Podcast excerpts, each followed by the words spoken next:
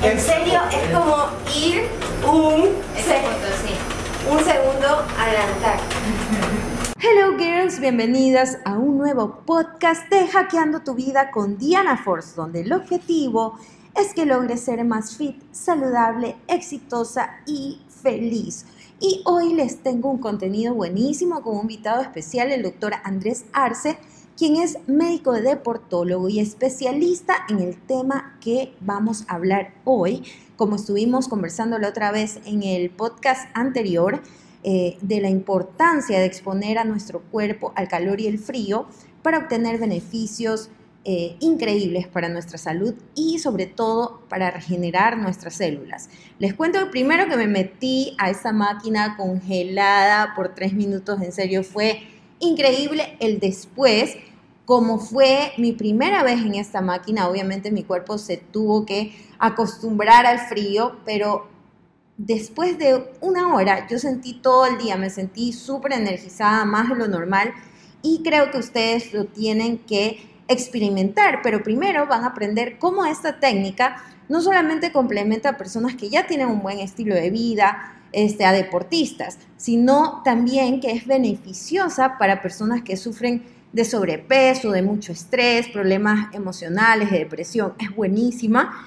Y la manera científica en cómo está explicada esta técnica es la que más me encanta, porque es una manera de decir que no vas a invertir en algo que no funciona. Eso siempre me encanta, me encanta descubrir cosas que están eh, respaldadas. Espero que les guste este contenido y porfa no se olviden de suscribirse a mi canal de YouTube, en seguirme en mi blog eh, y suscribirse a mi cuenta de iTunes, SoundCloud, para que puedan compartir esta información con sus amigas o personas que ustedes creen que, les va a beneficiar. Así que espero que les encante este contenido y continuemos con nuestro doctor Andrés Arce. Vamos a hablar de una técnica que se está usando actualmente como es la crioterapia y por qué esto es tan importante para las personas y que entiendan el concepto que hay detrás de eso, ¿no? Pero sí nos gustaría que nos cuenten un poquito de usted, de cómo llegó a eso de médico, deportólogo, su experiencia y lo que más le gusta de su profesión. Bueno, ah, realmente contar una experiencia pequeña, vivida con toda intensidad, con la primera instancia de ser un pediatra, pero llegó el momento de conocer de repente en algún momento de mi vida a un club que llegó a ser el club de segunda categoría en fútbol, eh, Salesianos Club, en donde conocí gente maravillosa y que dieron mis primeros pasos para la medicina del deporte. ¿no? Entonces, allá por el año 96. Luego, eh, concomitante con mi trabajo que era formación humana, formación cristiana, en la Iglesia Católica, junto con jóvenes de manera masiva, eh, ya en el 2005 dije, bueno, hasta aquí vamos ya a trabajar, vamos a reposar, vamos a hacer medicina del deporte. Entonces nos interesamos mucho en lo que es eh, la estructura humana, la estructura lista para ser puesta en movimiento. De hecho, hemos vivido las dos épocas más importantes de la medicina del deporte, ¿no? Aquella medicina en la cual se llamaba simplemente médico deportólogo a la medicina que actualmente es de la actividad física, deporte y recreación, que incluye a la a esa gran ciudad que amamos y que añoramos y decimos hacia eso vamos a llegar, que es la ciudad del movimiento, ¿sí? sobre el movimiento humano. Entonces para eso es necesario tener una estructura humana real. Es la base principal realmente. Exacto. A veces uno deja de pensar en la importancia que tiene cuidar tu propio cuerpo. A la final del futuro, si no estás bien en tu cuerpo. Así es. Yo me acuerdo tanto que había un chico eh, apellido Macías, me acuerdo, si me estás viendo, ya sabes que estoy hablando de ti, que me puso el apelativo del doctor Hielito, porque yo todo lo que refería, hielo, hielo, complejo Rice, norteamericano, por algo eh, se puso ese complejo de establecer desinflamación, disminuir dolor, disminuir el enrojecimiento de la piel, y no lo podemos hacer con calor, tiene que ser con frío. Entonces yo en esa época ya recibí hace 20 años, más de 20 años atrás, ese apelativo de doctor Hielito o doctor Frío. Claro, y realmente eso es un tema importante, justo como yo le decía en mi, mi podcast anterior, anterior, hablamos de la importancia del calor en el cuerpo. Yo les explicaba a las chicas que hay un tema que se llama eh, hormesis, que es poner al cuerpo en estrés por poca duración y eso hace que tenga un resultado positivo. Es como el ejercicio, ¿no? Cuando, cuando, entrenamos nos ponemos en estrés, pero ya sabemos que lo que viene va a ser positivo. Entonces ahora lo que vamos a hablar con el doctor es cómo poniendo al cuerpo en estrés, pero exponiéndolo al frío, nos beneficia en todas las áreas. Y algo súper importante que sí quisiera que les, les diga a las chicas es por qué esto no solamente debe ser aplicado en atletas, porque muchas personas dicen médico deportólogo y asocia esto con que tiene que ser deportista, ¿no? Así es. Pero tengo muchísimas hijas. Sí, eh, bueno, teniendo en cuenta ya desde la base lo que es el frío, netamente, lo que es crío, eh, estamos hablando de que la piel tiene más o menos por cada centímetro eh, cúbico de piel, estamos hablando de 200 nanoreceptores, donde la mayor cantidad de receptores que van hacia lo que es la percepción de la temperatura son de frío estamos hablando de una diferencia de casi 8 o 9 por 1, 9 a 1 con respecto a los sensores de calor que tiene el cuerpo. Entonces de ahí que la importancia de que hay ciertas eh, células perceptoras que son los bulbos de Krauss, que reciben el frío y mandan la comunicación directamente al sistema nervioso central. Con esa cantidad de temperatura, esa temperatura extremadamente fuerte, eh, realmente hace que este sistema nervioso central comience a liberar y a prohibir el paso de ciertas enzimas, a liberar enzimas eh, proinflamatorias, tratando de cerrarles el paso, y a dar la posibilidad de desinflamar de otras enzimas que se encuentran en el cuerpo. Claro, y eso me pareció, no saben, increíble. Como yo le dije al doctor antes de, de comenzar esta entrevista, yo estoy súper apasionada por el tema de biohacking. Cómo nosotros podemos aplicar técnicas científicas con cosas súper sencillas, pero que a la final hacen resultados incluso mejor que muchas medicinas. Claro, eh, yo te enseñaba hace un momento el, link que hablaban las eh, universidades europeas en donde hay mucha gente que hace deporte o aquellos estudiantes que van por becas deportivas, tratar de inducirlos a la crioterapia. ¿Por qué? Para disminuir el consumo de los derivados del opio, de los opiáceos que sirven para disminuir el dolor. Entonces, si ya lo estamos probando allá, el biohack está dándose ya. Claro. Entonces acá no podemos estar menos. tenemos que darle. Eh, algo también eh, que me pareció que muchas personas sufren actualmente y que les va a beneficiar a, las personas utilizando la, crioterapia es el tema de depresión. Investigué más de 350 millones de personas a nivel mundial sufren de depresión, muchas de ellas con pastillas como decíamos de, de antidepresivos y en realidad los antidepresivos tienen muchas, muchas eh, daños, daños al cerebro, que causan incluso pérdida de memoria, Alzheimer. han habido estudios, son estudios que están en, chiquitos. Sí, sí, Detrás de las pastillas dicen, tú, te puede matar, ¿no? Sí, sí, sí. Entonces, e incluso, existe, incluso existe esa ola. Yo cuando hablaba de íntegra como tal, decía, tiene que ser algo que trate de manera integral a la gente, no por eh, beneficiar una parte del sistema eh, humano, vamos a dañar otra. Entonces tenemos que encontrar esa homeostasis, encontrar ese equilibrio para poder sugerir siquiera la utilización de algo, a lo menos en nuestra sociedad que está tan medida menos, en donde somos, eh, tenemos la cultura de la pastilla. Sí. Tú tratas con hielo algo y te dicen, no, pero no me mandó pastillas doctor, pero mándeme una pastilla, mándeme una inyección. Le digo, pero y, tratemos de darle el paso a lo natural, tratemos de darle paso a, esto que no le va a hacer daño. Exacto, no tiene efectos secundarios. Colaterales, exacto. Entonces, ¿me puede explicar o nos puede explicar un poquito del proceso que, como le decía, que nosotros como que procesamos ciertas sustancias como la norepinefrina, que es la que yo le decía, usted me dijo la dopamina también, que es ese sentimiento de felicidad, realmente, ¿no? Entonces, nos puede explicar el proceso de cuando nos metemos, ¿cuántos minutos nos metemos en, en la máquina? De terapia, tres minutos. Son tres minutos, ¿en cuántos grados? A temperaturas de 197 a 163 bajo cero. Bajo cero. Ya mismo me van a ver cómo me meto en ese frío para ver. Y además rejuvenece, ¿no?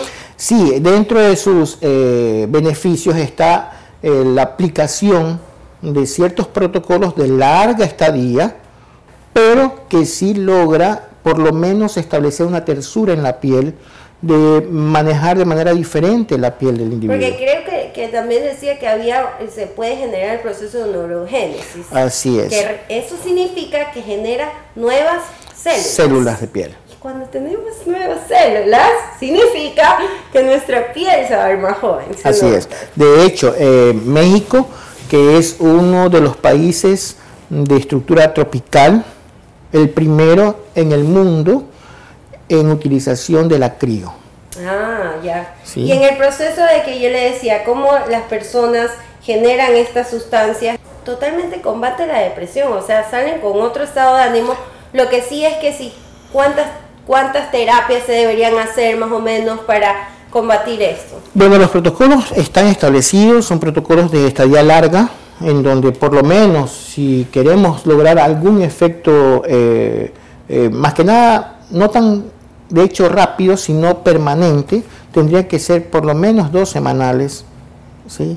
en donde tendríamos que dar el apoyo al, al individuo, aparte de, esto va aparte de lo que es terapia, junto con las personas que corresponden al equipo interdisciplinario. Claro. En Ecuador no hablamos ya, no hablamos ya de equipos multidisciplinarios. Esto yo lo venía hablando en el Centro de Alto Rendimiento hace dos años atrás, en donde la idea la cogió el doctor San Martín del Centro de Alto Rendimiento en Cuenca, en donde eh, yo le hablaba ya en esa época de manejar equipos interdisciplinarios porque el equipo interdisciplinario da una forma más liberal de poder trabajar su campo de acción con la tutela definitivamente del médico deportólogo.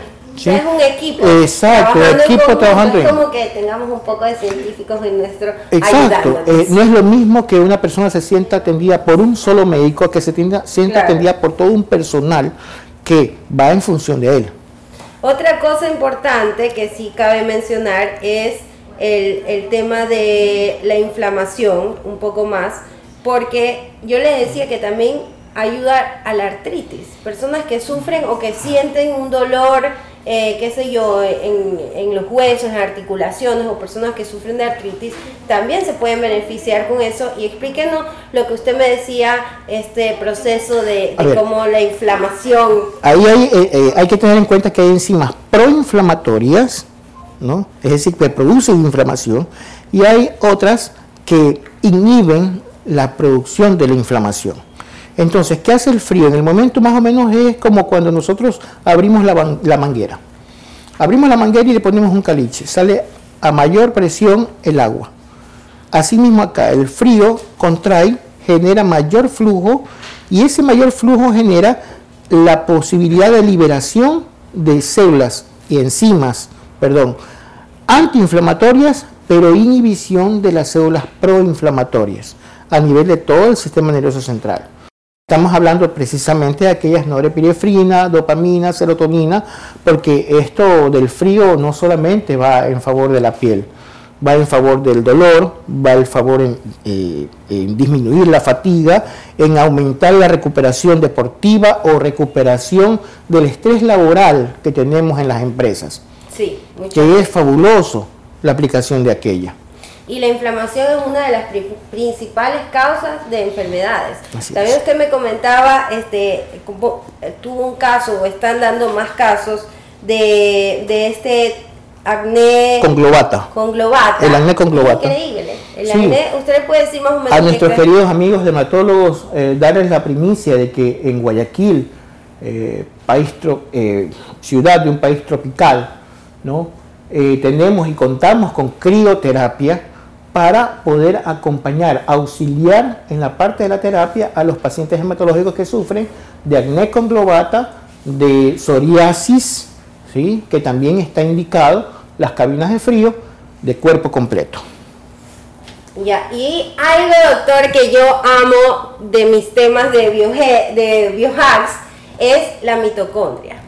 Cómo el frío, cómo si nosotros aprendemos a que la, la mitocondria se regenere o a mejorar su función, podemos vivir más años. Así es. Estamos hablando que en esa mitocondria se da la síntesis de toda la energía.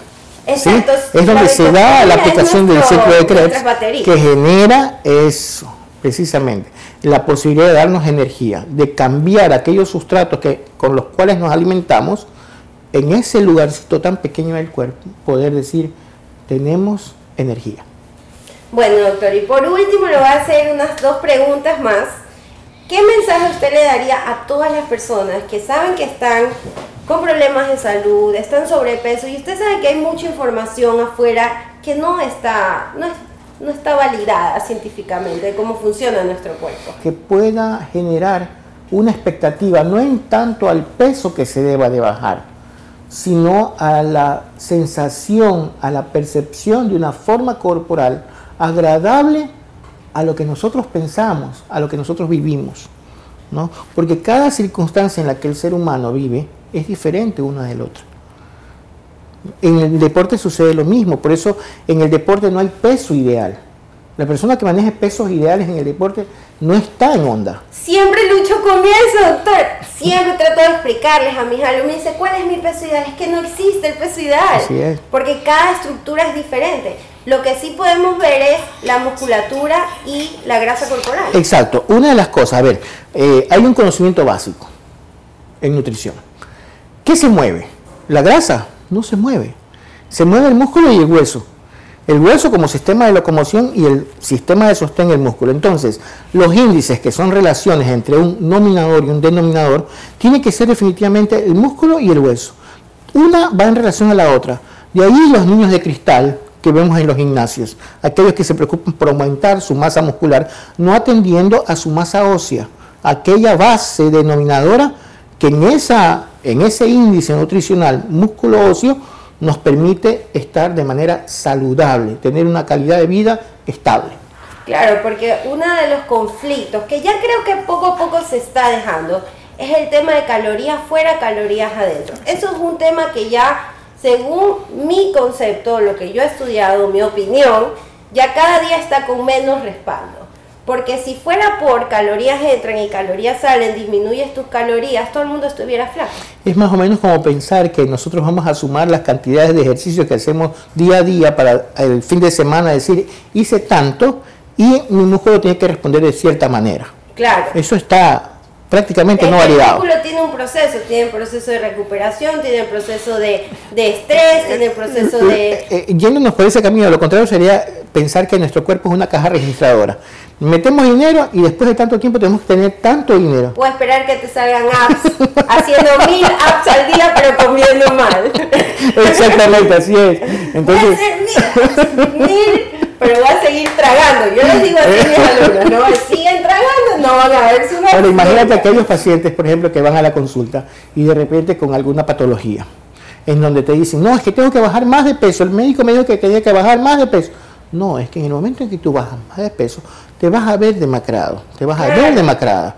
Entonces no es ese el sentido. Es grasa. Exacto. La grasa. Eso es lo importante. La grasa es una de las cosas más dañinas en el cuerpo pero uno necesita un poco de grasa. De hecho. Pero la, la grasa esa de que hablamos, ¿no? la que está aquí, es la grasa inflamatoria. Eso es lo que les hace daño a todas las personas. De hecho, mira que eh, hay grupos de deportistas en donde los... Mm, las personas que los apoyan en la parte nutricional, no digo, no quiero decir tecnólogos ni nutricionistas, porque eso no quiero manejarlo, pero sí que acompañan, auxilian al, al deportista en, en, la, en el asunto de las grasas les tratan de disminuir al 0% las grasas.